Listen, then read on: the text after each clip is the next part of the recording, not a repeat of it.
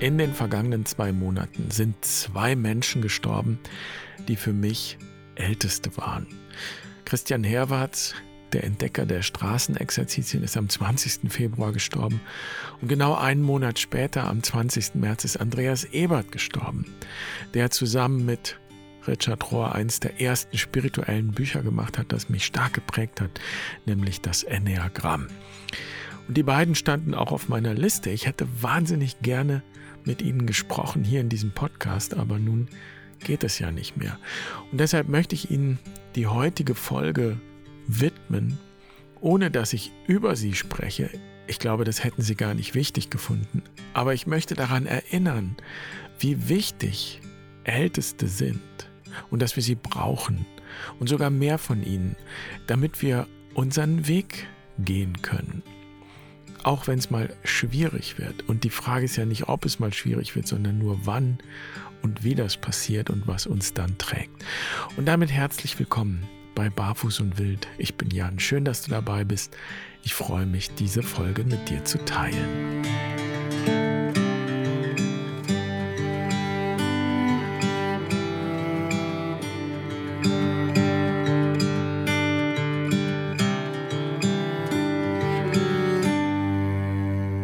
Wenn von Ältesten die Rede ist, dann hat jeder ein eigenes Bild im Kopf. Und deshalb beschreibe ich dir mal mein Bild und du kannst schauen, ob du was damit anfangen kannst. Wir verwenden bei Barfuß und Wild ja das Lebensrad und das will ich auch hier zur Hilfe nehmen. Der Norden im Rad ist für uns die Qualität des Erwachsenen, der Erwachsenen. Hier ist der Verstand zu Hause. Und hier geht es um das verantwortliche Handeln. Und wir alle, du und ich, wir sollten im Norden zu Hause sein. In der Lebensphase, in der wir uns gerade befinden. Denn wir handeln verantwortlich. Wir gehen wahrscheinlich irgendeiner Art von Arbeit nach. Wir kümmern uns um Dinge, um jemanden, also all das. Und wir wachsen alle irgendwie in diesen Norden hinein. Wir wählen einen Beruf, wir gründen eine Familie und das ist alles Nordenqualität. Und dann kann es allerdings schnell passieren, dass wir an eine Grenze kommen. Manchmal passiert das in der Art eines Zusammenbruchs, einer Katabasis. Wenn wir unseren Job verlieren oder wenn eine Beziehung auseinanderbricht oder wenn wir einen Menschen verlieren durch Tod. Und plötzlich ist nichts mehr so, wie es gerade noch war. Und das kann so sein. Meistens, würde ich aber sagen, kommen wir eher schleichend an die Grenzen. Und dann sind wir nicht mehr so richtig zufrieden mit der Arbeit. Oder wir sind unglücklich in einer Beziehung. Und Menschen verschwinden aus unserem Leben. Und nicht nur, weil sie tot sind, sondern weil sie sich verändert haben. So, also sie sind auf eine andere Weise, auf eine symbolische Weise gestorben. Und vielleicht sieht man sich einfach nicht mehr so oft. Alte Freunde sind dann einfach weit weg und dann stellt sich vielleicht so ein Gefühl von Heimatlosigkeit ein. Vielleicht kennst du das auf die eine oder andere Weise. Und wir fassen das in unserer Kultur alles unter den Begriff der Midlife Crisis. So das ist der Punkt im Leben, wo sich etwas Grundlegendes verändert. Und eigentlich ist das ja was Schönes. Es ruft uns ins Abenteuer. Die Krise ruft auch ins Abenteuer. Wir sind gerufen aufzubrechen. Ja, auch aus der Depression aufzubrechen.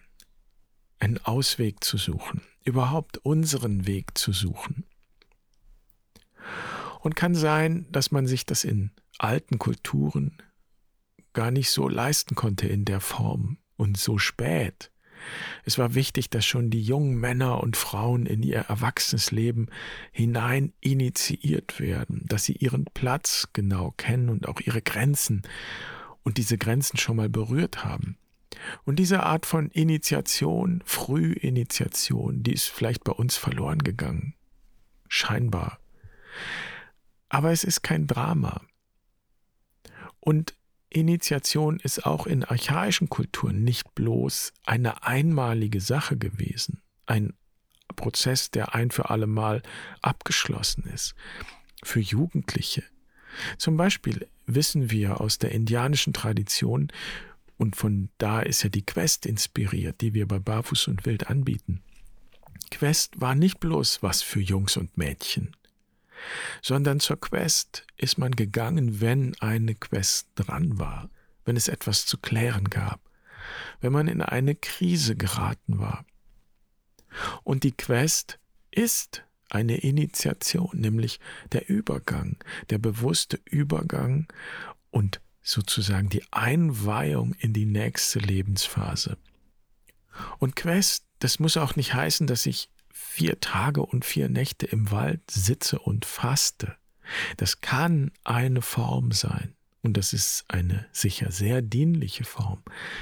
Aber jede Art von Krisenbewältigung, eigentlich ist das ein doofes Wort, denn es geht ja nicht darum, etwas zu bewältigen mit Gewalt, sondern es geht um Wachstum. Vielleicht wäre es besser zu sagen, jeder Krisenprozess, ein Trauerprozess zum Beispiel, also jeder Krisenprozess ist eine Quest. Und es gibt viele Formen, diesen Weg, diesen Übergang zu gestalten. Und nun ist bekannt, dass die jungen Männer und Frauen in der Regel nicht von ihren Vätern und ihren Müttern initiiert wurden, sondern von den Großvätern und Großmüttern. Also im wahrsten Sinn des Wortes von den Ältesten.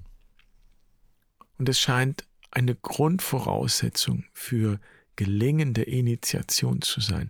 Die Menschen, die uns hindurch begleiten, die Hebammen, das können nicht unsere Väter und Mütter sein. Und das gilt auch im übertragenen Sinn. Also kann auch kein Chef oder keine Chefin die eigenen Mitarbeiter durch eine Initiation führen.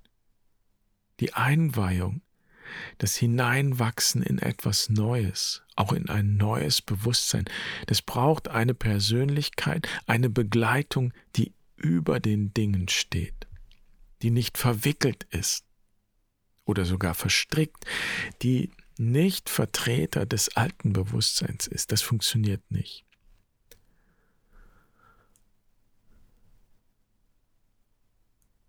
Und das gilt auch für Beziehungen. Es können sich Männer und Frauen, die in einer Beziehung leben, auch nicht gegenseitig initiieren.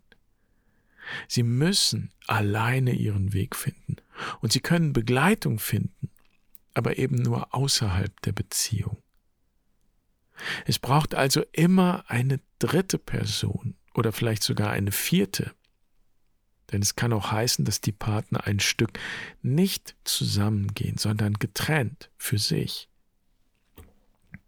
Manchmal kommen Paare zur Quest und wir sagen ihnen sehr deutlich, dass sie nicht zusammen zur Quest gehen können. Denn die Auszeit draußen verbringt jeder und jede am eigenen Platz und für sich. Und deshalb braucht es Älteste. Und die sind nicht im Norden des Lebensrades zu Hause, sondern im Osten. Der Osten ist ein Freiraum.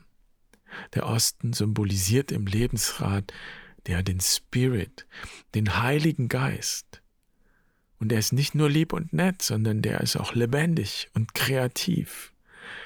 Der kann auch Chaos stiften oder Raum schaffen für das Chaos, wo die bisherigen Regeln nicht mehr gelten.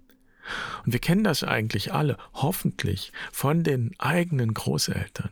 Denn da gelten nicht die gleichen strengen Regeln wie zu Hause bei den Eltern. Großeltern sind in der Regel großzügiger als die Eltern. Da ist mehr Weite. Ich sehe es bei meinen eigenen Eltern. Wenn für meine Kinder jederzeit Süßigkeiten zur Verfügung stehen und wenn die ganze Zeit Computerspiele möglich sind.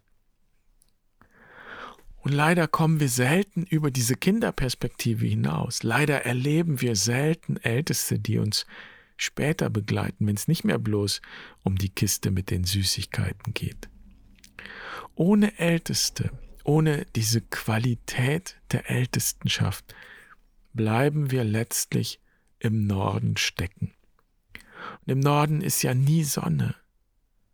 Und wenn wir dort stecken bleiben, ja, dann wird es kalt, dann wird es Winter. Und es gibt sozusagen einen nicht endenden Winter.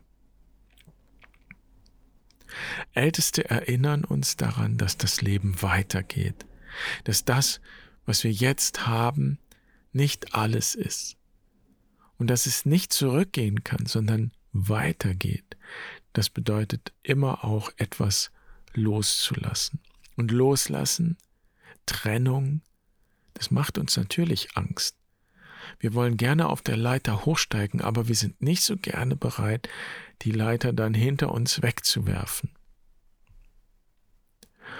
Und es gibt eine biblische Geschichte, sie wird an diesem Sonntag gelesen und deshalb greife ich sie mal auf. Diese Geschichte macht sehr gut deutlich, was das bedeutet, die Leiter wegzuwerfen. Und zwar nicht nur inhaltlich, sondern ja, sie macht das auch als Geschichte selbst deutlich, denn sie ist so skandalös, dass sie es praktisch erst in letzter Sekunde gerade noch so in die Bibel geschafft hat, bevor die kirchliche Elite die Bibel für abgeschlossen erklärt hat. Jeder kennt wahrscheinlich das berühmte Wort, wer von euch ohne Sünde ist, werfe als erster einen Stein. Das ist die Pointe aus der Geschichte. Geschichte von der Steinigung der Ehebrecherin, die nicht stattgefunden hat. Nach dem Gesetz Norden hätte die Ehebrecherin gesteinigt werden müssen, und zwar mit der Begründung, du sollst das Böse aus deiner Mitte wegschaffen. Das ist das Gesetz. Und Jesus stellt mit seinem Verhalten in dieser Geschichte das Gesetz und das, was gilt, das aktuell gültige Bewusstsein in Frage. Er gefährdet die sichere Unterscheidung zwischen gut und böse, heilig und profan, richtig und falsch. Und da scheint diese Großelternqualität auf, diese Ältestenqualität.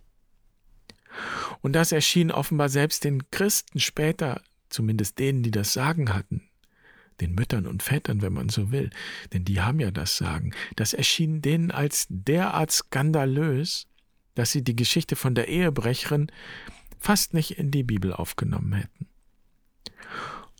Es gibt jedenfalls viele Manuskripte, da kommt dieser Text nicht vor, der ist einfach ausgelassen. Und die Stelle ist nachweislich auch erst später, also nachträglich ins fertige Johannesevangelium eingesetzt worden. Und diese Einfügung geschah praktisch auch in letzter Minute. Das Johannesevangelium ist eigentlich viel älter. Es entstand um 100 nach Christus. Aber es gibt Belege dafür, dass diese Stelle erst ab dem vierten Jahrhundert, also 300 irgendwas, eingefügt worden ist. Und es ist ganz gut belegt, dass diese Geschichte die ganze Zeit bekannt war. Man hat sich die erzählt. Und es wird in anderen Texten außerhalb der Bibel Bezug auf diese Geschichte genommen, aber eben erst 300 irgendwas wird sie ganz offiziell ins Johannesevangelium eingefügt, praktisch in den fertigen Text.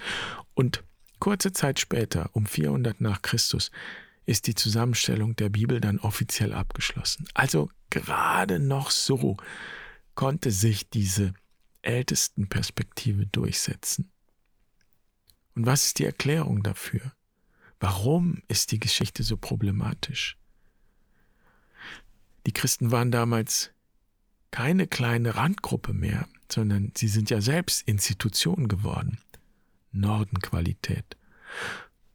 Wenn man so will, durch das Lebensrad betrachtet, dann sind sie damals tief in der Nordenqualität angekommen.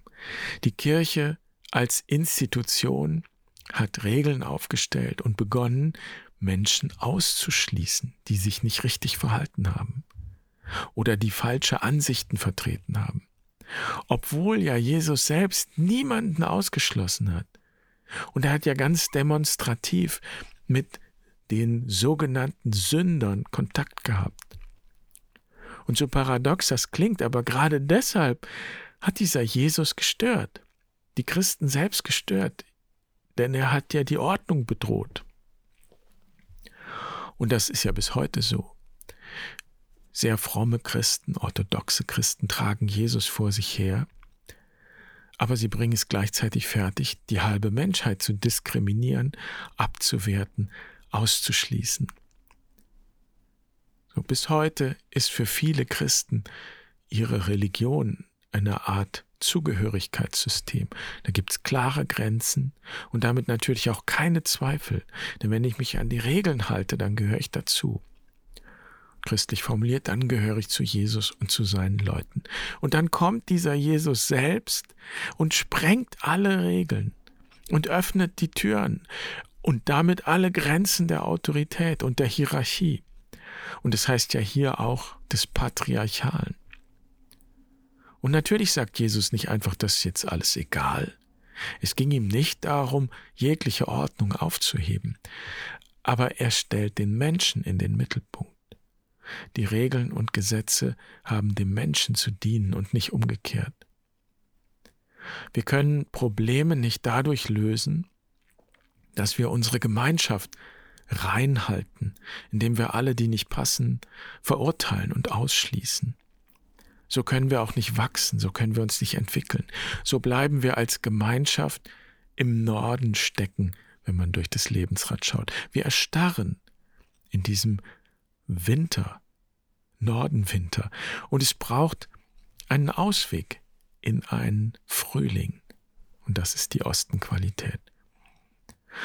Und das ist es ja, was wir vielfach erleben. Und ich fürchte, wir erleben es deshalb, weil es uns an Ältesten mangelt oder sie nicht mehr oder nicht genug gehört werden. Und wir erleben, wie sich ohne diese Offenheit ja alles auf den Kopf stellt. Wie die Vorstellung entsteht, Gott führt Menschen zur Religion, zur Kirche. Das wäre die Perspektive der ersten Lebenshälfte. Da wird etwas im Außen materiell, in der Institution materialisiert sich praktisch das, was uns bewegt. Und ohne Älteste bleiben wir da stehen. Steht am Ende die Institution, die Religion. In der christlichen Tradition ist das die Kirche. Und die kreist dann um sich selbst, wenn es schlecht läuft. Wird praktisch Selbstzweck. Und Älteste erinnern uns daran, dass das nicht das Ende ist, sondern dass der Weg weitergeht. Dass es darum geht, dieses Gefäß, das da entstanden ist, zu füllen und eigentlich auch, dass wir das Gefäß nicht einfach selbst per Anordnung füllen können, sondern dass wir nur den Raum dafür schaffen können. Und das ist die Sicht der zweiten Lebenshälfte. Und es wäre dann ein Umkehrprozess. Religion soll Menschen zu Gott führen. Und vielleicht ist es wichtig, das einmal aus dem religiösen Kontext rauszunehmen, um die Struktur zu erkennen. Denn das gilt ja nicht nur im religiösen oder kirchlichen Bereich, das gilt auch im gesellschaftlichen Bereich. Wenn Institutionen zum Selbstzweck werden, wenn sie einen Wert bewahren sollen, den sie dann als Institution aber gleichzeitig ersticken. Das gilt auf allen Ebenen. Wir könnten auch sagen, auf der persönlichen, menschlichen Ebene, die Liebe führt Menschen in die Ehe. Und das ist die Perspektive der ersten Lebenshälfte. Aber die Ehe ist natürlich kein Selbstzweck. Und irgendwann geht das so auch nicht mehr. Dann wird das leer. Und dann braucht es einen neuen Aufbruch in eine neue Perspektive. Und die Perspektive könnte heißen, die Ehe führt Menschen zur Liebe. Die Ehe ist der Rahmen. Und du kannst für Ehe auch alles andere einsetzen, eingetragene Lebenspartnerschaft oder Beziehung eben. Letztlich ist das egal. Aber bleiben wir mal bei der Ehe. Ehe führt Menschen zur Liebe. Wenn Ehe das nämlich nicht tut, wenn Ehe nicht gelingt oder nicht mehr gelingt, dann könnte das daran liegen, dass da eine Vorstellung davon in den Köpfen ist, wie Ehe auszusehen hat, wie das richtig funktioniert, wie man das eben macht. Zum Beispiel völlig banal, aber es, es gibt diese weit verbreitete Vorstellung, Eheleute müssen immer zusammen wohnen. Und die müssen auch immer in einem Bett schlafen. Und wenn sie das nicht mehr tun, dann ist die Beziehung in Gefahr. Und natürlich ist da was dran. Aber man könnte auch sagen, dass das ein Ausdruck davon ist, dass die Beziehung sich ändert. Das bedeutet ja auch, dass sie sich weiterentwickelt. Und deshalb und an dieser Stelle brauchen wir Älteste, die uns daran erinnern, worum es wirklich geht, die uns begleiten auf diesem Weg, der immer ein Weg zu uns selbst ist, die uns begleiten, wenn wir an solche Grenzen kommen und natürlich nicht weiter wissen, weil was jetzt kommt, ist völlig neu.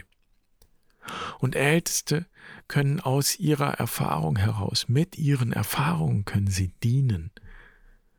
Und ich sage ganz bewusst nicht, dass sie uns an die Hand nehmen, denn das ist es ja, was wir uns als Kinder wünschen. Aber jetzt sind wir Erwachsene. Wir brauchen keine Erzieherinnen, keine Kindergärtner. Wir brauchen Hebammen, die uns eben lehren, können, dass eine Krise nicht das Ende ist, sondern der Anfang, eine Geburt, die uns helfen, unser Kind zur Welt zu bringen, wenn man so will. Und das bedeutet, das in die Welt zu bringen, was unser ureigenes ist, jetzt und hier und in der Situation und im Angesicht der Herausforderung, vor die das Leben uns jetzt stellt.